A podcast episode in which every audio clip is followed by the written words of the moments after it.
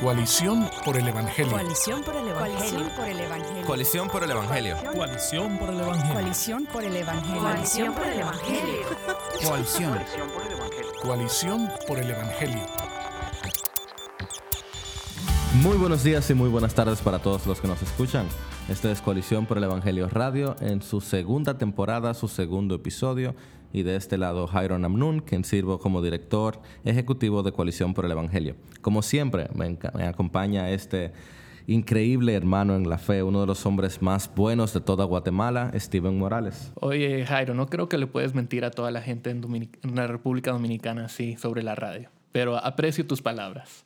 Eh, ¿Cómo estás? Yo estoy muy bien, gracias al Señor. ¿Y tú? Eh, bien, bien, por la gracia de Dios. Es un, gusto saludarte, hermano, y un gozo saludar a todos quienes nos escuchan. Es bueno regresar a tener este tiempo juntos. Ahora, antes de hacer la introducción al programa, quiero hacerte tres preguntas, Steven. Dime, dime quién es la persona que tú más amas. Dime quién es la persona que tú más admiras. Y dime cuál es la persona de la que tú más has aprendido en los últimos años. Eh, pues mira, la respuesta a la primera pregunta es Gabriela, mi esposa. Eh, a la segunda pregunta, la respuesta es Gabriela, mi esposa. Y por último, Gabriela, mi esposa.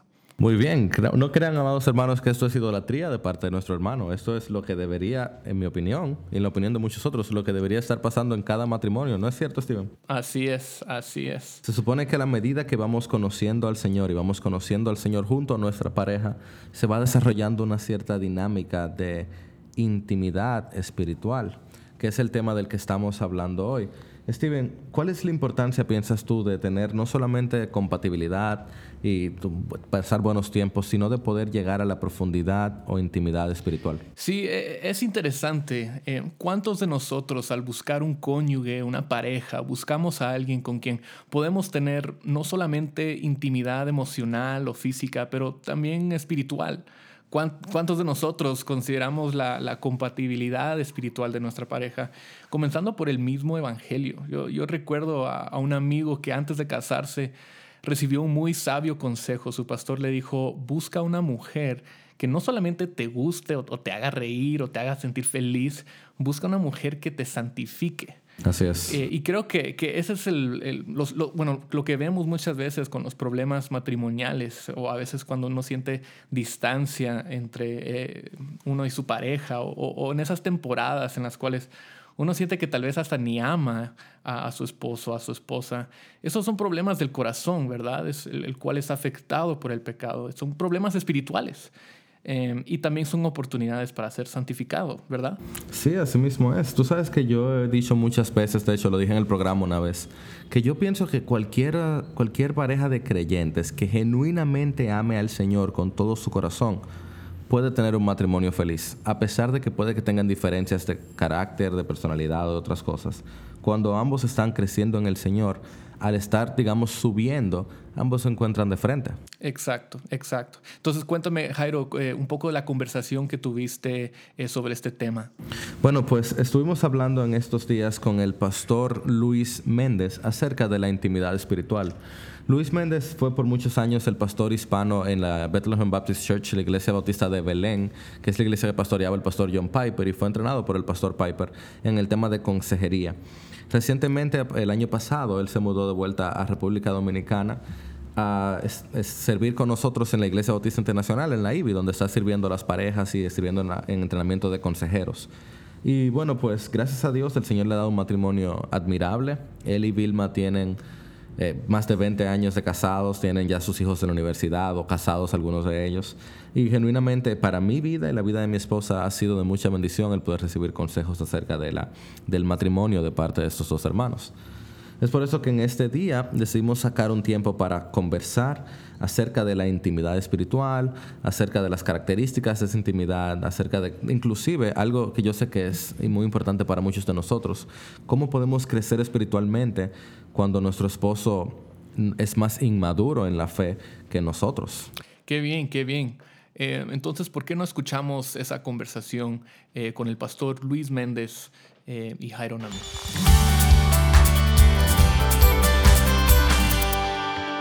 Pastor Luis, dígame ¿A qué nos referimos cuando hablamos de intimidad espiritual? En verdad, yo he tratado de usar algunas terminologías simplemente para facilitar entender cómo esta relación básicamente se desarrolla. Entonces, la idea es esta. Nosotros vamos al matrimonio a aportar, no a demandar. Y, y lo esencial es yo no puedo dar lo que no tengo. Entonces, Tratando de describir eso, primero está lo que llamamos crecimiento espiritual. Eso se refiere a esta relación personal, individual de cada cónyuge con Dios, donde básicamente tú recibes, tú eres ministrado, tú eres llenado. Y luego vamos a la relación de los cónyuges y tú vas a aportar de eso que recibiste de Dios. Entonces yo le llamo eh, esa intimidad espiritual a cuando ambos cónyuges se juntan en Dios a compartir de lo que Dios ha recibido. Es básicamente yo bendecir a mi cónyuge con mi experiencia espiritual personal con Dios. Crecimiento espiritual entonces a la relación individual de cada cónyuge con Dios, intimidad espiritual a la relación de ambos cónyuges compartiendo de lo que han recibido de Dios. Yo creo que mismo en la introducción tú has dicho algo que necesitamos abundar un poquito más. Antes de hablar de intimidad espiritual, tenemos que hablar del crecimiento espiritual. Pero tú decías, Luis, que para eso venimos al matrimonio buscando más aportar que demandar. ¿Cómo se mira eso? ¿Cómo se luce eso? ¿De dónde sale eso? Eso es excelente. Yo pienso que nosotros tenemos que visualizar el matrimonio como una sociedad. Dios, en su soberanía y ha manejado su providencia, nos ha unido como cónyuge. Es una historia que empezó en la eternidad y terminará en la eternidad. Entonces la idea es esta. El reto más importante de cada cónyuge es entender que es un socio en esta relación. Y como socio, tú tienes que aportar a la relación. La, el rol más importante de cada cónyuge, entonces, es llevar ese aporte. Por eso yo insisto mucho en la relación. No me hables de lo que tú demandas, háblame de lo que tú aportas. Pero tú no puedes aportar si no tienes. Por eso se hace tan necesario que cada cónyuge particular desarrolle una vida devocional con Dios, de tal manera que tenga algo que llevar a la mesa cuando hablamos de la relación espiritual. Y el principal problema que observamos una y otra vez en el matrimonio es que este cónyuge quiere que su otro cónyuge le dé lo que solo Dios puede darle. Por eso necesitamos estar llenos primero para ir a una relación horizontal donde el principal reto es dar y aportar. Entonces vemos la intimidad espiritual como la sociedad de dos cónyuges que han estado creciendo en el Señor. Y a medida que van creciendo se encuentran uno con otro en intimidad, en las cosas de valor eterno. Y un poquito más adelante vamos a hablar acerca de qué hacemos cuando no estamos en la misma página los cónyuges. Pero digamos que estamos bien, yo creo que la mayoría de los radioescuchas oramos que estén en un matrimonio eh, donde ambos están creciendo. ¿Cómo se mira las características de la intimidad espiritual. ¿Cuáles son esas características? Yo hablo de tres eh, características más sobresalientes. No quiero ser dogmático en decir que son las únicas, pero esencialmente, primero, es una relación que genera fortaleza y estímulo. Yo creo que tenemos bastantes retos en los matrimonios con ideologías diferentes.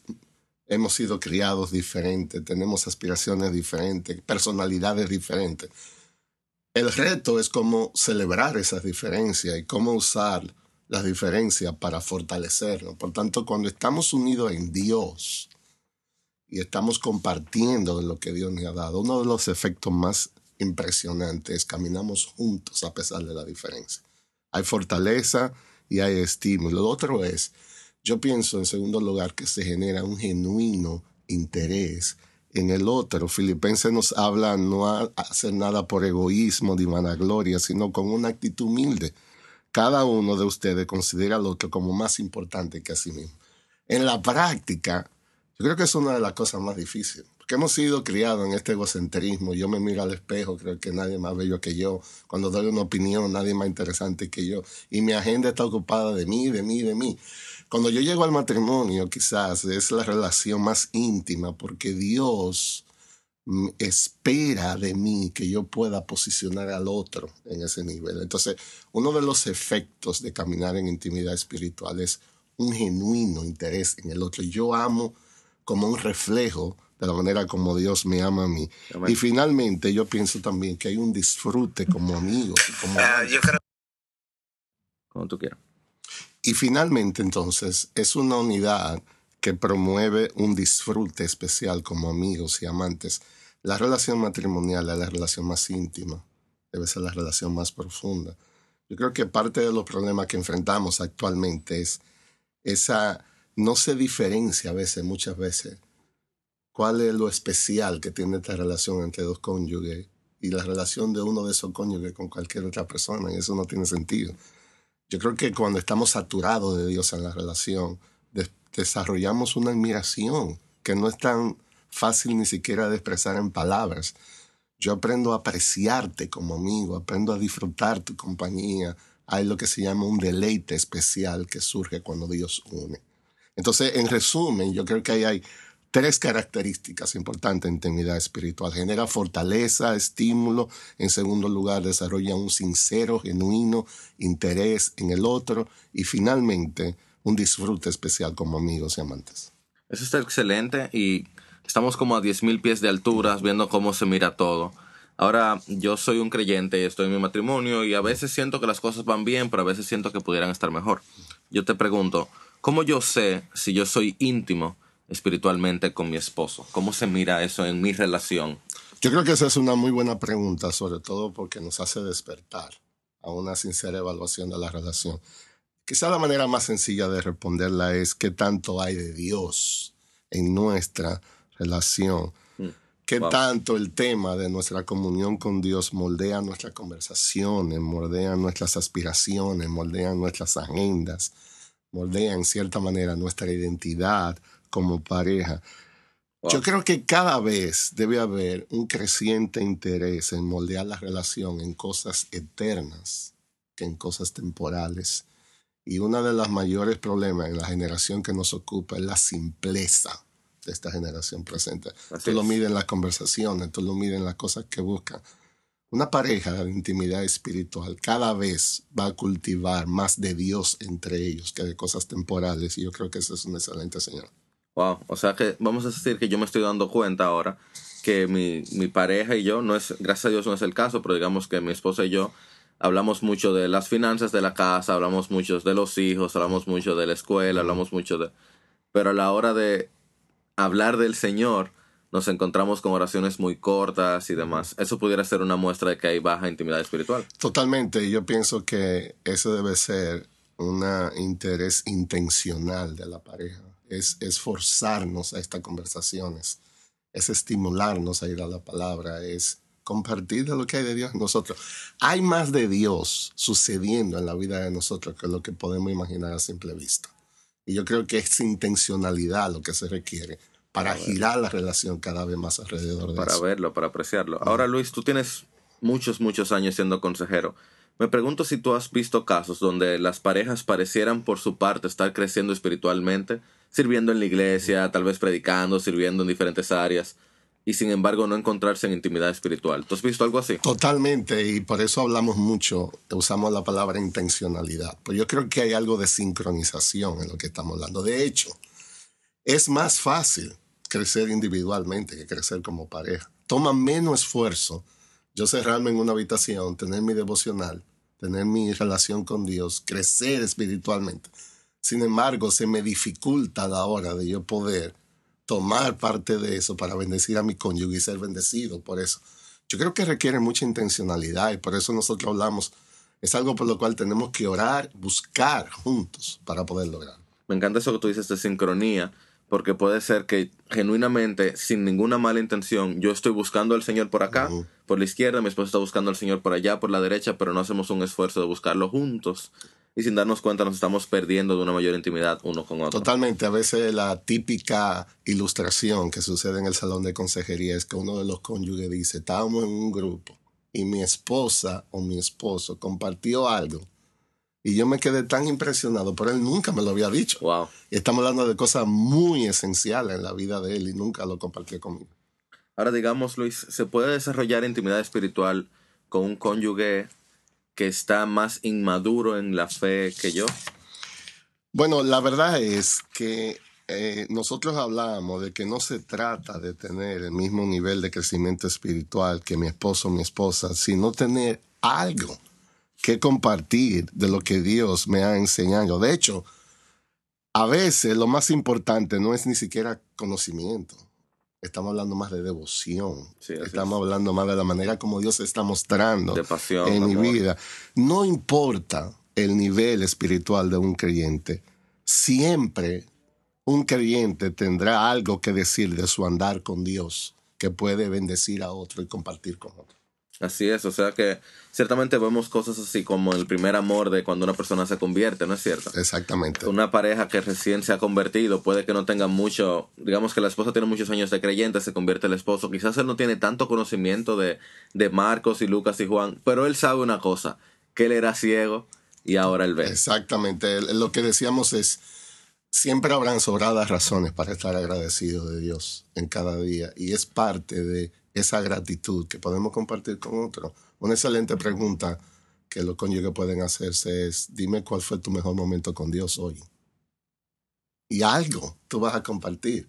Quizás para uno fue eh, descubrir una doctrina muy profunda de la Biblia, pero quizás lo otro fue cómo Dios le ministró en un tema de impaciencia. Así es. Y al fin y al cabo ambas cosas son bendición. o en alguna canción que estuvo escuchando en el vehículo, que le entendió mejor que antes.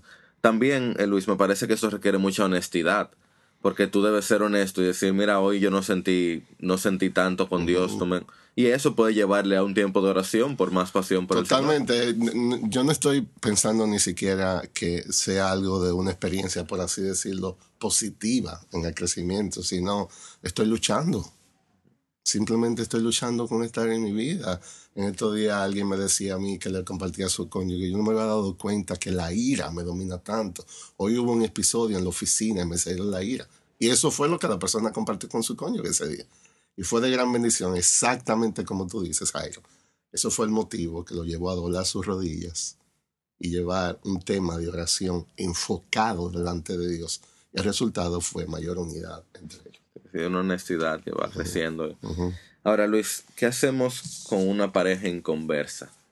Porque ya aquí es un poquito diferente. Un inmaduro en la fe sigue estando en la fe, sigue siendo un hijo de Dios. Pero ¿qué hacemos si yo estoy casado con una pareja inconversa? Si entendemos como intimidad espiritual compartir de lo que recibo de Dios, entonces realmente un inconverso tendrá muy poco que aportar en esa sociedad. Sin embargo, yo creo que el cónyuge cristiano siempre podrá traer un aporte compartiendo de su crecimiento espiritual, de la manera de un testimonio. Dios puede y usualmente hace grandes cosas a través del testimonio fiel de sus hijos. Entonces, la nota de precaución aquí es moderar expectativas. Mm.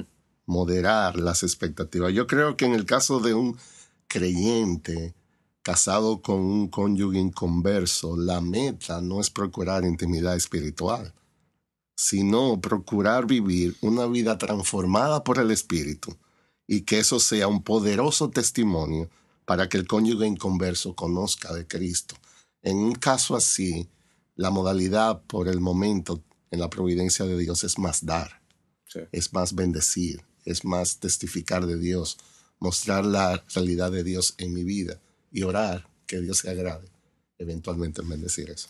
Ciertamente la, el matrimonio entre un converso y un creyente, el yugo desigual, no es tanto una sociedad, eh, al menos no en el sentido espiritual, Exacto. sino más bien una provisión que uno da al otro, porque aquel no puede dar lo que no tiene, el inconverso no puede dar lo que no tiene. Totalmente, y la base bíblica para esa dinámica es es mejor dar que recibir. En ese momento Dios te coloca en una posición donde tu principal prioridad es dar, ir a bendecir y esperar que Dios se agrade en bendecir ese esfuerzo. Y el Señor nunca nos deja solos. Totalmente. O sea, que si Él nos ha... Y, y esto lo decimos con el corazón en la mano a las personas que nos escuchan. Si el Señor les tiene en una situación de yugo desigual, no es el momento de pensar si fue que se equivocaron, que quizás no debieron haberse casado. Si ya se casaron, el Señor tenía absoluto control sobre eso.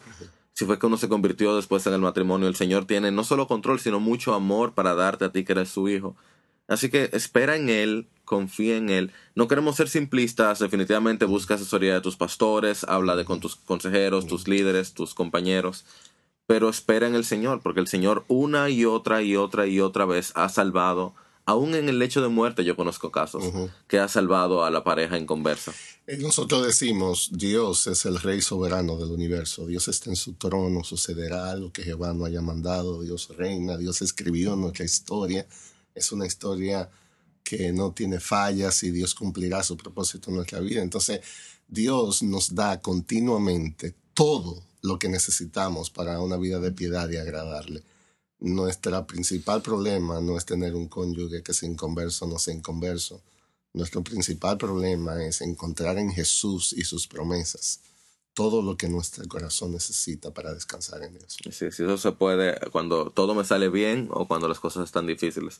Pero definitivamente nos dolemos contigo, con usted que está en esta situación. Y de hecho hacemos una oración general ahora porque el Señor pueda salvar a muchos de las parejas que están escuchando esto. Amén. Una última pregunta, Luis, eh, que puedes tomarte el tiempo que así necesites.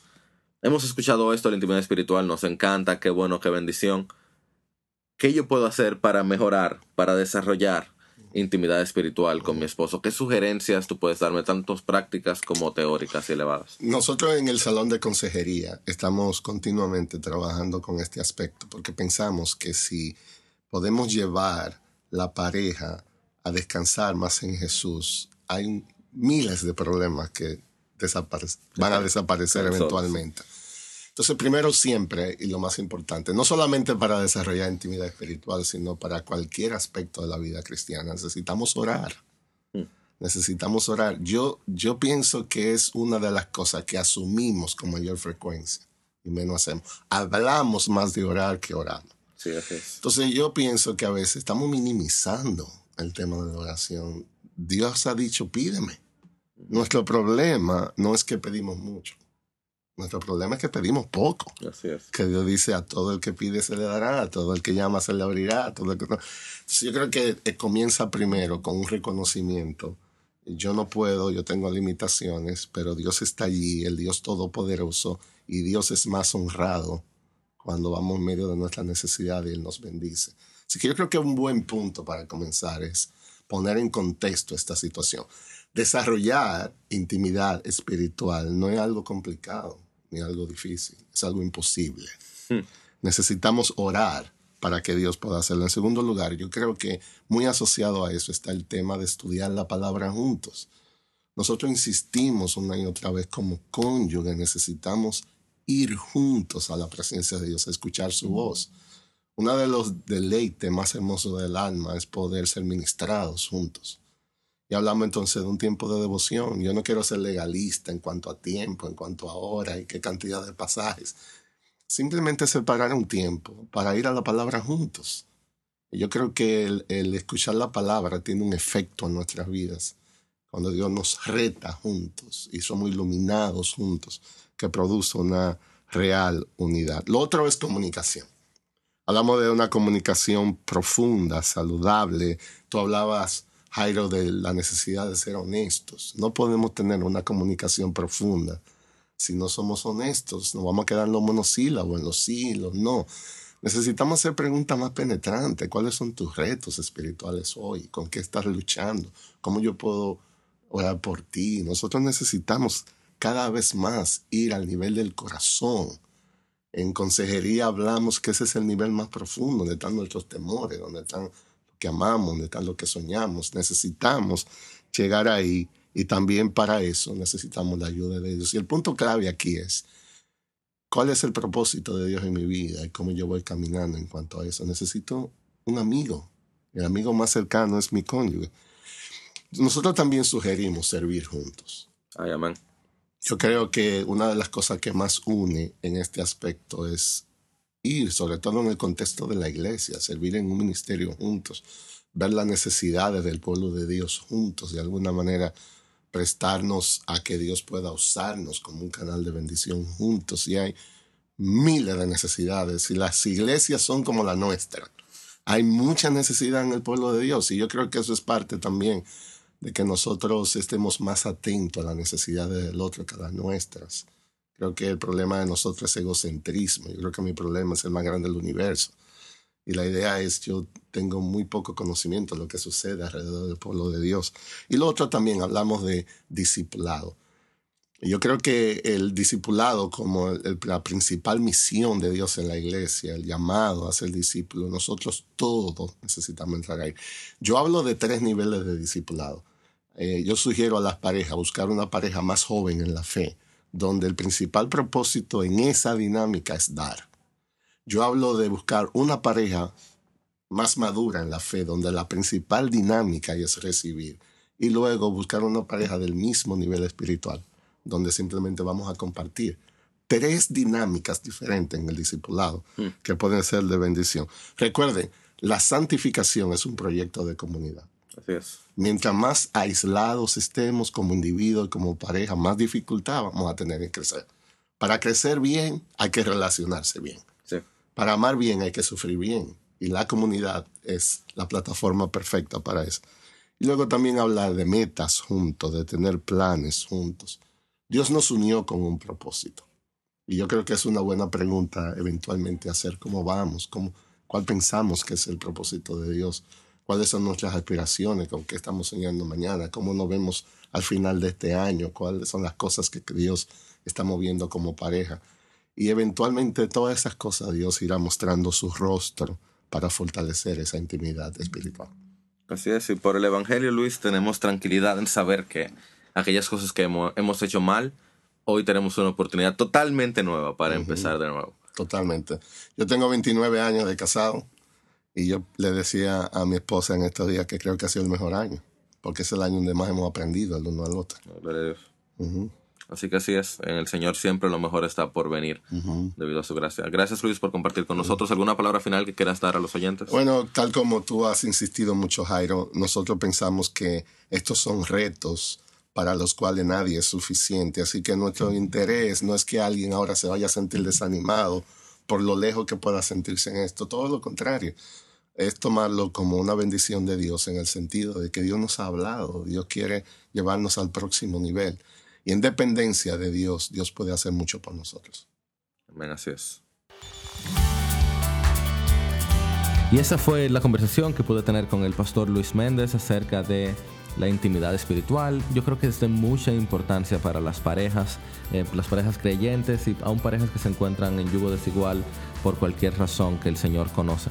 ¿Qué te pareció, Steven? ¿Hubo algo que te haya servido a ti? Definitivamente a mí me sirvió. Absolutamente, me, me animó bastante eh, el simple hecho de, de ser recordado de que aunque, aunque hayan problemas, aunque a veces se sienta, los problemas matrimoniales se pueden sentir como el fin del mundo, eh, pero esa intimidad espiritual, eh, emocional o, o lo que sea que, que muchas veces anhelamos en el matrimonio, eso se puede cumplir, eso se puede lograr cuando uno eh, deja de enfocarse en sí mismo y pone sus ojos en el Evangelio, pone sus ojos en Cristo.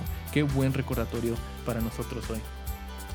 Así es, este ha sido el segundo episodio de la segunda temporada de Colisión por el Evangelio Radio, la intimidad espiritual en el matrimonio. Si te interesa el tema, puedes encontrar más artículos en colisionporelevangelio.org, como por ejemplo uno con que tiene este mismo título, la intimidad espiritual en el matrimonio, o algunos más como sugerencias para crecer en intimidad espiritual, o siete obstáculos para la intimidad espiritual en el matrimonio. Puedes entrar a Google y buscar Coalición Luis Méndez Intimidad Espiritual y ahí vas a encontrar más contenido.